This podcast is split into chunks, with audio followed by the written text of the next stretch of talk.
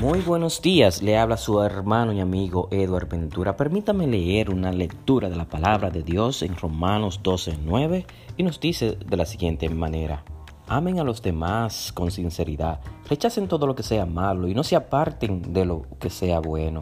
Ámense unos a otros como hermanos y respétense siempre. Trabajen con mucho ánimo y no sean perezosos.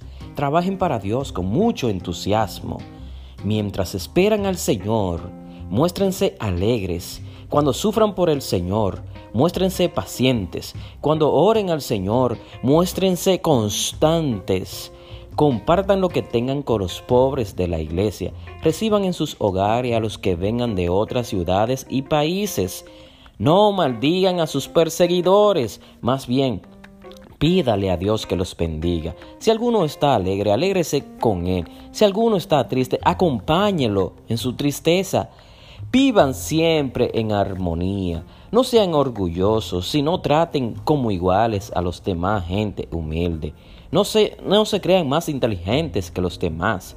Si alguno los trata mal, no le paguen con la misma moneda. Al contrario, busquen siempre hacer el bien a todos hagan todo lo posible por vivir en paz con todo el mundo.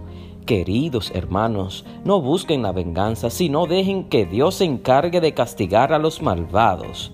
Pues la Biblia dice, a mí me toca vengarme, yo le daré a cada uno su merecido. Y también dice, si tu enemigo tiene hambre, dale de comer. Si tiene sed, dale de beber. Y así harás que le arda la cara de vergüenza. No se dejen vencer por el mal, al contrario, triunfen sobre el mal haciendo el bien. Buenos días a todos mis amados y hermanos en Cristo Jesús. Dios me la bendiga.